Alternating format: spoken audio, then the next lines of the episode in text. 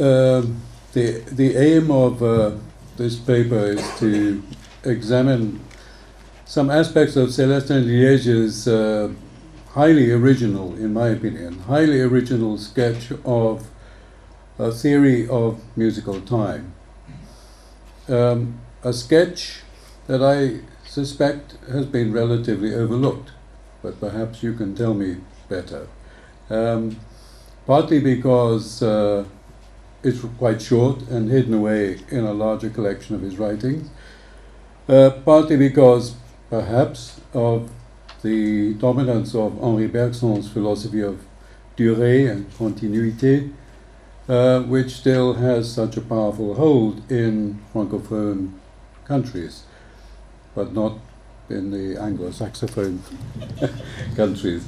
Um, and uh, uh, partly, I think, because uh, the, the work of Célestin Deliège is not sufficiently well known in the English speaking world, which I think is simply down to the fact that people do not look over their garden fence into the important work that's going on in other languages. French speakers are just as bad, let me assure you. Uh, they don't always read what happens in English or in German. But with Celestin Deliège's work, I think this is um, inexplicable. There are a number of things that are published in English, and I'm pleased to have been able to contribute partly to that with a couple of his essays, which recently have come out in the revised version of Musique Contemporaine uh, in English uh, two years ago.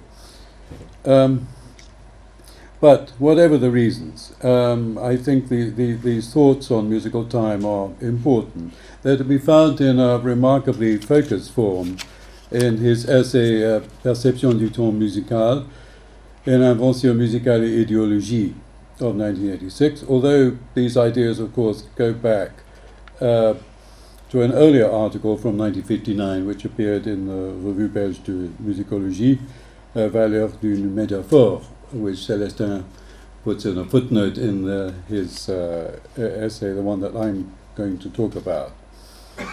Uh, the word metaphor is significant.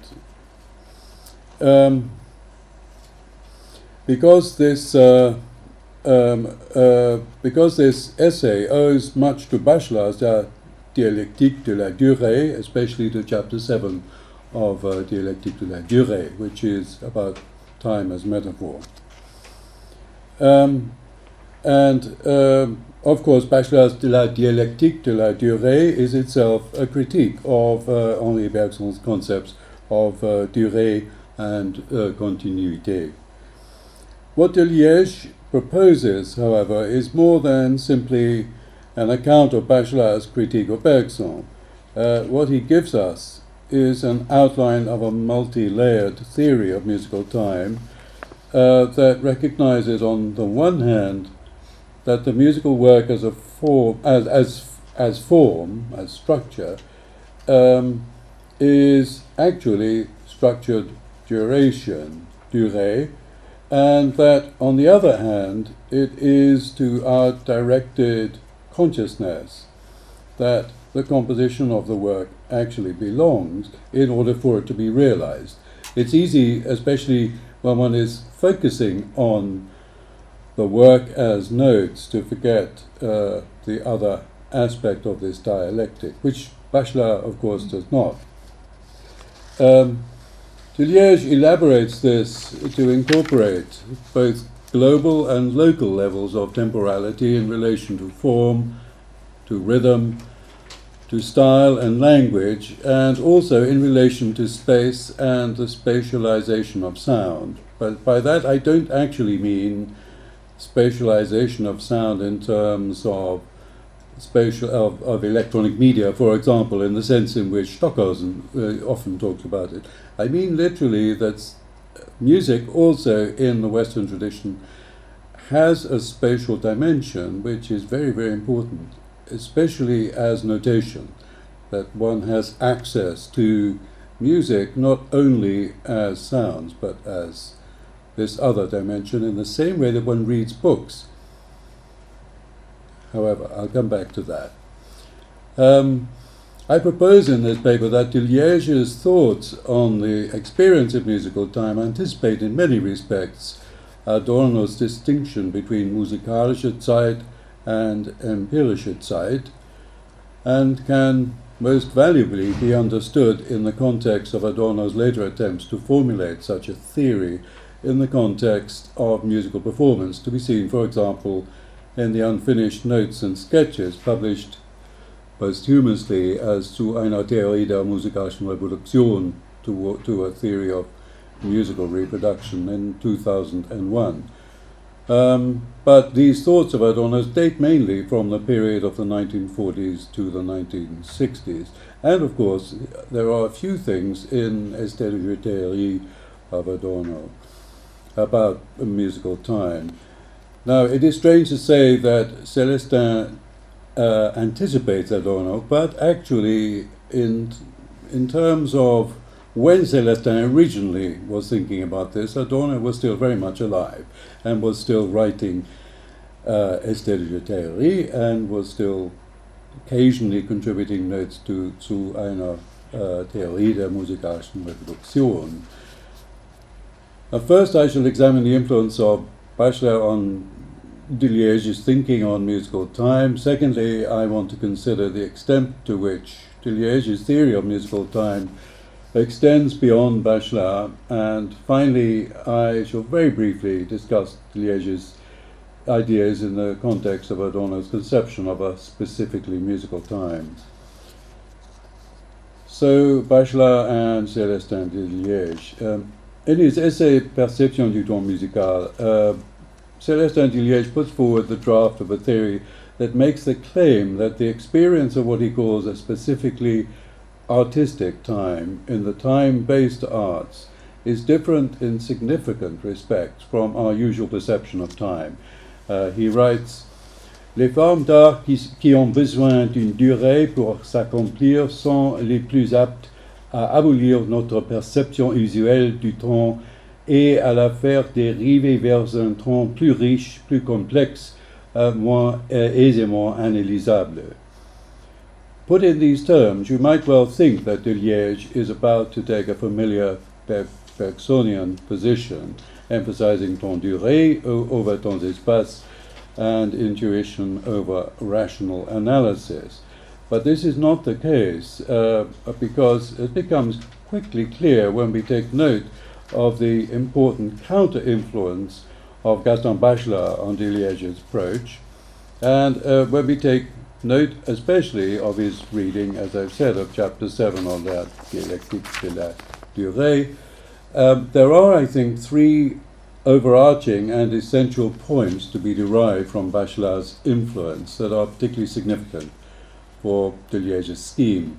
The first of these concerns Bachelard's fundamental recognition that our sense of time is not inherent, but is dependent on our relation to objects to objects in space. Um, uh, so it's a relative thing. I mean, we can talk about this in relation to current work in cognitive science, but uh, there is work on this.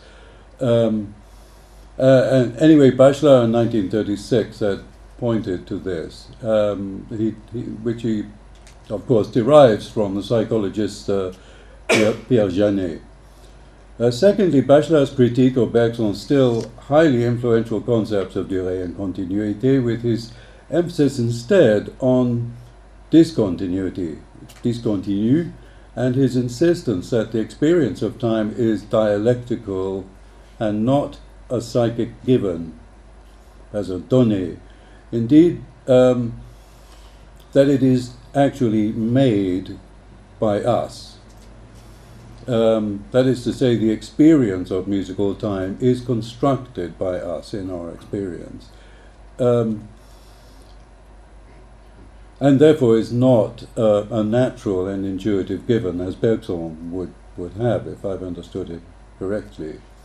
And thirdly, Bachelard's emphasis on the concepts of form and causality and the idea of duration and continuity in these terms as metaphor um, which uh, is really the experience constructed in part in reverse. The experience of music does not only appear to move forward, it is an experience that also happens through reflection on what has happened.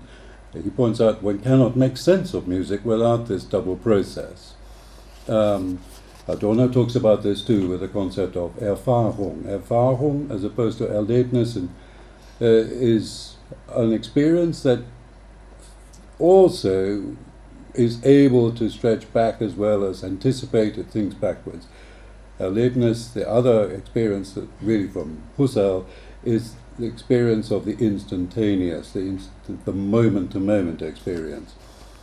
Um, now, the first of these points, um, derived from Bachelard in Celestin's essay, um, which of course provides its starting point, uh, is the one about um, the relativity of our experience of duration, of time, of temporality. Um, it, that is, it, it's relative to other objects, other things in the world. Um, um, Célestin Deliège writes euh, Pour éprouver le temps, nos facultés de perception ont besoin d'une matière, euh, d'un canevas où pouvoir le couler. In other words, it's not possible for us to experience time without reference to a given object or a given content of our consciousness. To emphasize this point, uh, Liège actually cites Bachelard, who says il faut que nous attachions notre temps, euh, euh, notre temps aux, choses pour qu'il soit, il soit efficace et réel. Uh, this simple fact, fundamental to our perception of time, provides the point of departure for Célestin Deliège's theory of musical time. That's to say, for Liège, the musical work is one such object that enables us to experience time. Um, albeit it is a, a complex object, um, full, you might say, of possibilities for a rich experience of time. Nevertheless, as we shall see, this insight is also potentially misleading because we are tempted to ascribe qualities to the work that are not only of the work. They're partly they come from our experience. Now, under the second of these points of influence derived from Bachelard, uh, I've included, in effect, the essential elements of Bachelard's critique of Bergson, because Bergson argues for durée uh, in an undialectical manner, according to Bachelard, that cannot encompass uh, fragmentation. And because uh, Bergson emphasizes intuition over rationality, Bachelard seeks critically and dialectically to demonstrate the lacunae uh, in durée and to recognize the need to base complex life on a plurality of durations, as he puts it, that have neither the same rhythm nor the same solidity in their sequence nor the same power of continuity. For Bachelard, it's important to show that psychic continuity is not a given but made. Uh, it's precisely this aspect of Bachelard's critique, uh, which it seems to me informs um, notion of the experience of the complexity of the musical work, something lacking in the use made uh, of the example of music in general terms in Bergson's uh, philosophy. Bergson, like many philosophers, uh, tends to be rather vague about which particular music uh, he's talking about, a tendency to talk about music as just a convenient uh, thing to, on which to hang one's um, one's ideas about an ideal music without saying what. Um, Liège asks the all important question if, from the moment um, an artistic form, like musical form, slips between our consciousness and our usual experience of time, and as a result, a new quality of time experience offers itself to our consciousness, then does this not imply that it is indeed the art form itself that engenders its own time, a time conditioned by its organization, its rhythms, and the hierarchy of its structures? That's to say, there is a strong temptation, as I've already hinted at, to claim that the work itself is the sole source and cause of the complexity and rich- richness of the experience of time that we experience, while that experience is merely shaped and directed by the complexity and richness of the structure of the work, the musical work itself. Um, I suppose is what the Americans tend to call essentialism. One of their favorite words say, yes, we ascribe too much to the object. Um,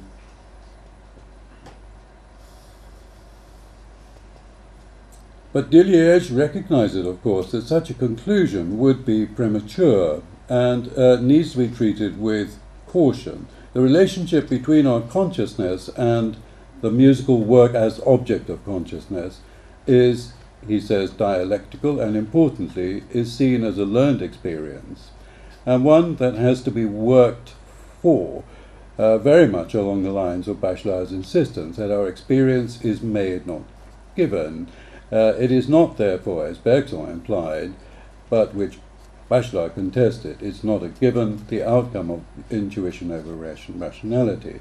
So Deliège writes S'il existe un temps de l'œuvre d'art, c'est à notre conscience qu'il appartient de le réaliser. Uh, in this, argues Deliège, musical time is both ideal and concrete fact, as Celestin puts it, idéal et factice. Uh, this brings me to the third of the three main points of influence derived from uh, from Bachelard and Deliège's scheme. That is the emphasis on the concepts of form and causality. Particularly significant in this respect is the connection made by Bachelard between durée and form. That is to say, duration and the experience of continuity is always formed, as we've seen, and that it is related to causality. Deliège argues that we need psychological time in order to construct the time of the work of art. Euh, nous avons besoin du temps psychologique pour construire le temps de l'œuvre d'art, mais du même coup, cette construction nous en a libérés. That is to say, in order to construct the time of the musical work, all that we have, according to, to Deliège, is the way in which the work is organized, the hierarchy of its structural levels. It is up to us to charge these elements with causality, which is perhaps the most Bachelardian feature of Deliège's theory overall. As Bachelard puts it in uh, the dialectic, uh, dialectique de la durée, en effet, en apportant sous les formes multiples les liaisons multiples de, relations, de liaisons, de successions, la causalité rend le temps et l'espace organique.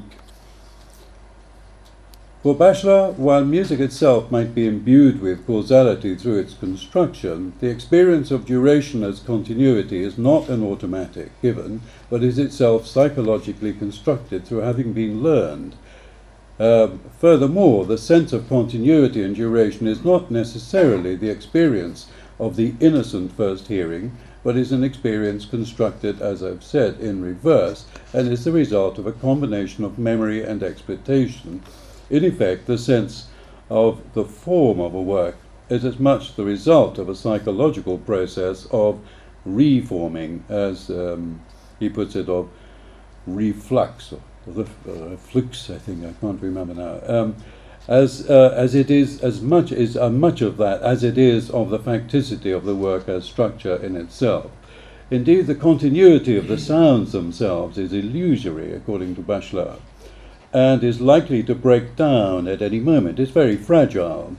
Um, it is sustained only by our consciousness and our active attention through the process of making connections, uh, through perceiving recurrences of groups of material, of rhythms, of motivic ideas. Uh, in a sense, therefore, the Bergsonian uh, notions of durée and uh, continuity are illusions, uh, they are fictions. Um, Bachelard says that in this way uh, it gives us not really duration but the illusion of duration. Uh, he also says that music's action is actually discontinuous. It's our emotional resonance that gives, gives it uh, continuity. Uh, when we fail to give music our attention, it often ceases to have its duration because the duration comes actually from us. Um, however, while Deliège takes on the essential features of the case made by Bachelard in chapter 7 of uh, La dialectique de la durée, he accords more weight to the facticity of the structure of the musical work than does Bachelard. This is evident. Um, in Bachelard's case, there is clearly a determination to emphasize the illusory character of the continuity of the work in terms of its sounding moments in performance, and the dominant role played by the listener's experience of the work in making a continuity that is not actually there in the sounds themselves. Uh, Célestin Deliège, on the other hand, cannot help but recognize also the facticity of musical works, their existence not only as successions of sounds, to which our consciousness must needs give a sense of continuity, but also as spatial objects uh, that can be read silently as scores in this peculiar and exotic Western tradition to which we belong. We can't ignore scores and we can't say they don't have any significance because they clearly do. This music would not have happened without the technology of notation. That much should be clear. Um, so, in that sense, they, they are they are spatial, and um, and connections can be made both forwards and backwards. Also, uh, reading scores, um, and as superimpositions of sim- simultaneous levels. Similarities can be compared, differences and contrasts recognized, and the relationship of parts to whole can be seen as a process of increasing familiarity with works. Uh, people often talk as though when we listen to music, it's always the first time. This is, of course, rarely the case. While Bachelard, perhaps understandably, talks almost exclusively of music as sounds, Deliège speaks also as a musicologist with a vast experience of Western art music, and especially of, uh, uh of contemporary music. The use he makes of Bachelard, it seems to me, leads to an innovative and powerfully dialectical musicological and aesthetic approach, uh, the originality of which still awaits full recognition, especially, as I've said, in the English speaking world. Deliège restores the strong counterweight of the existence of the work, albeit as a work still to be recomposed and reformed by an attentive consciousness. Um, and he restores this and contrasts it with Bachelard's, as you might put it, consciousness heavy argument. Bachelard comes down on the side of our consciousness. I think Deliège really gives us a, a dialectic here. Um, the extent of this, of uh, de indebtedness to Bachelard, nevertheless remains evident, which is to say, uh, what it means to talk of the experience of time through music as specifically the perception of musical time, as opposed to the experience of other kinds of time. This is particularly to be seen in a passage like the following, de Liège writes En effet, le temps n'est pas une, une chose, mais une expérience que l'on vit et que l'on construit à la fois. Expérience assez flou pour accepter euh, de se euh, désagréger et de s'anéantir, provisoirement euh, sous la simple pression d'une fiction. Excuse me. I want to turn now uh, to consider some of the um, briefly some of the distinctive ways in which uh, uh, develops and extends Bachelard's dialectic to discuss the experience of a specifically uh, musical experience of time. Um, because uh, I think Bachelard is using the idea of music to talk about the experience of time in general. Uh, Célestin is talking about a specifically musical time, which is an important distinction. Um, recognizes that different time based art forms call on different time experiences. He takes the example of film, of theatre, and of the ballet, as well as of music. And he recognizes that these have what he calls differing modalities of articulation. That uh, define the unfolding of their form. The analysis of organic and concrete time in these different cases can be complex, calling up relationships between different temporal structures that are superimposed narrative time, real time, dramatic intensity, the time of dialogue, and so on. He sees the case of music, by which he clearly means the autonomous music of the Western art tradition, as in some ways less complex in these respects, because he suggests only musical time is involved, by which he means, no doubt, an immanent musical time. At the same time, however, he also recognizes that this makes it all the more perilous. Uh, what is musical time? Is there a specifically musical time, or are there perhaps a number of different musical times?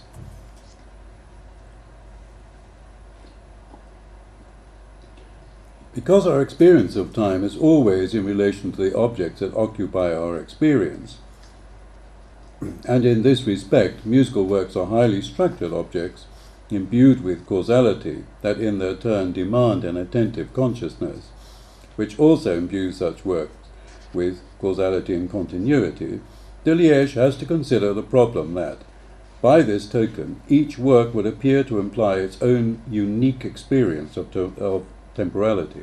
Is it a kind of nominalism that would appear to be the case uh, if you take this to the extreme? Now, from a modernist perspective, it could well be argued that this is possibly the case. This kind of nominalism, each work demands its own unique uh, experience of time because each work makes its own form anew from, from scratch, so to speak. However, uh, can this extreme nominalism also be said to apply to musical works of earlier centuries? Uh, how might this apply, for example, to the Baroque or to the early classical period in Western art music? Uh, Celestin asks these questions, which are important ones to ask. Uh, Celestin proposes that on one level, the experience of musical time is also always cultural, because it involves culturally learned responses, expectations, and indeed, you might say, skills uh, that are to do with period, style, language, and you might add, but Celestin does not, um, idiom.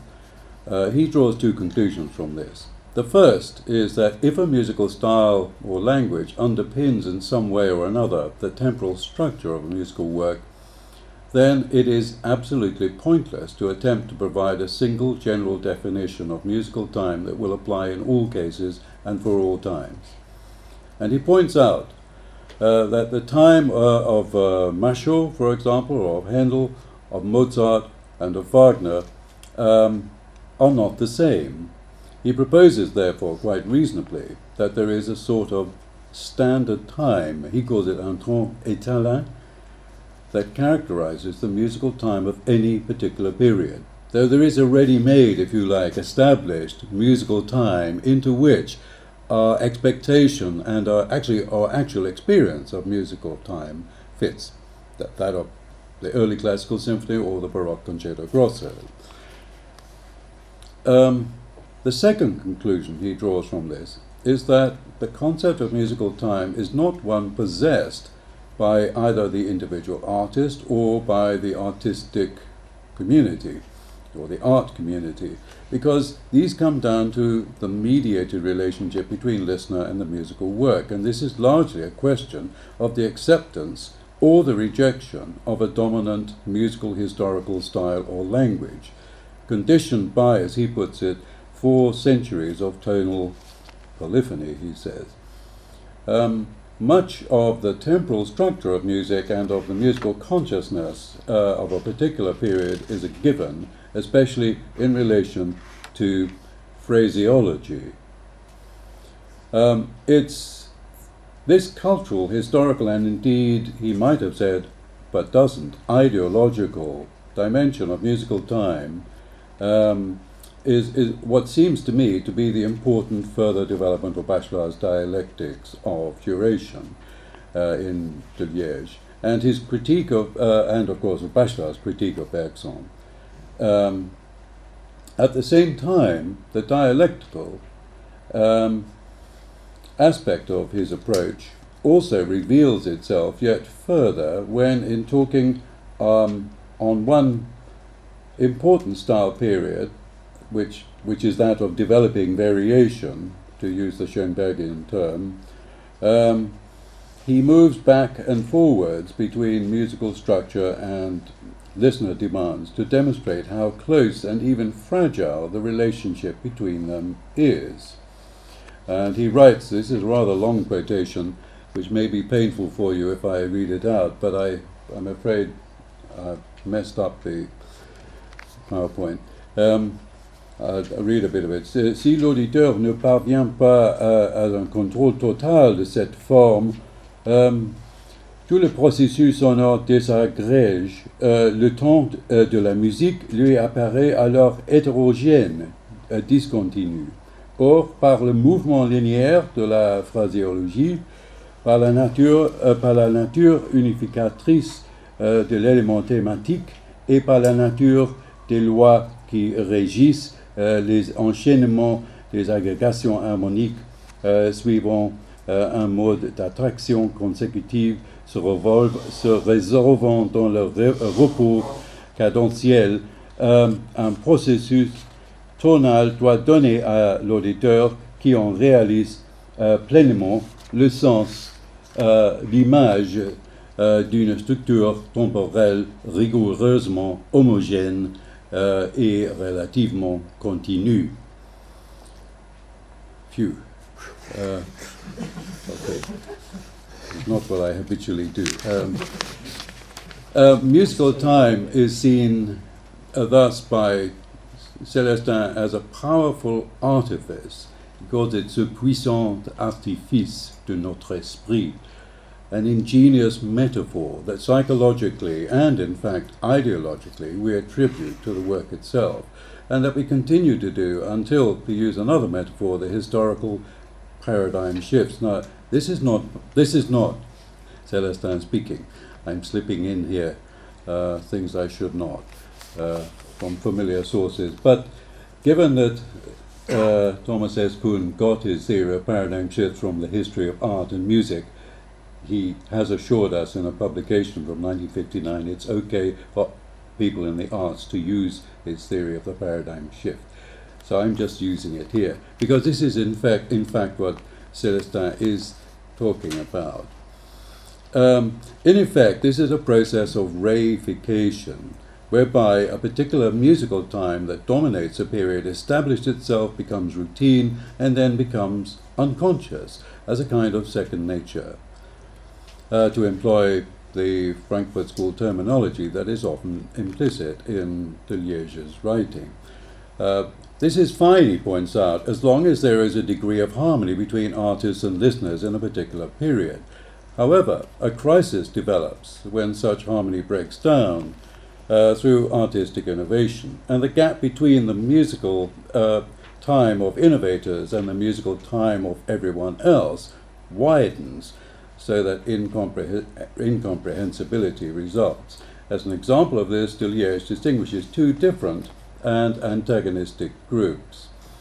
Uh, group 1 is characterized by what he calls bidimensional sonic processes, non reversible, continuous, and linear movement the temporal structures, he says, hinge on the valuing of becoming, this devenir, and homogeneity.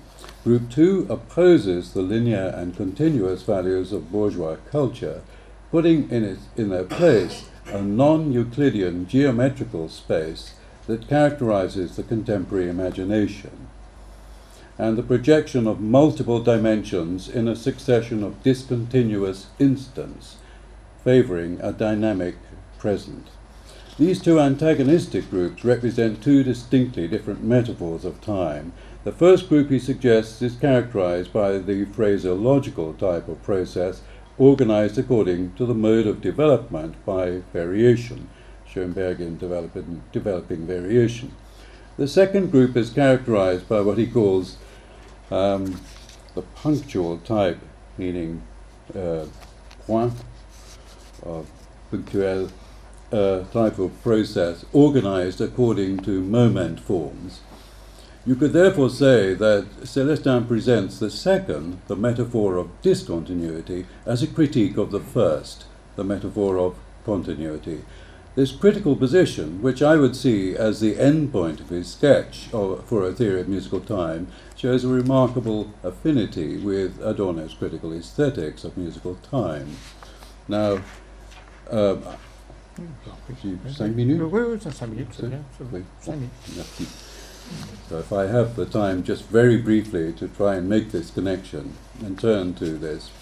Now, we've argued here that a particular kind of time experience could be said to characterize the experience of music and is fundamental to it to the extent that it's possible to make a case that musical time differs in character from non musical time. At the same time, however, Bachelard and Deliège have shown us that, understood dialectically, there are in effect multiple musical times, and that these come into conflict with each other when understood culturally, socially, and historically. Um, I should now like very briefly to draw on one more important um, conceptual distinction, this time the one made by Adorno. Um, now, while it's well known that Celestin Deliège was also very influenced by Adorno's critical theory, and that he had read his uh, Ästhetische Theorie, it's not clear to me whether he was actually directly influenced by those small number of passages in um, the book on the experience of musical time. I should have naturally asked Irene had I thought in time to do this.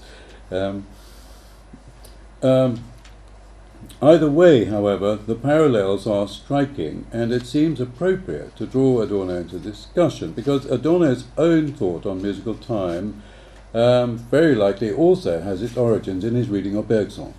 There are references to Bergson scattered through Adorno's writing. They're usually treated mildly critically, um, but uh, clearly he had read his Bergson also. Um, now, um, Adorno writes, time as such in music is undeniable, in the sense that music unfolds through time. Okay, that's obvious.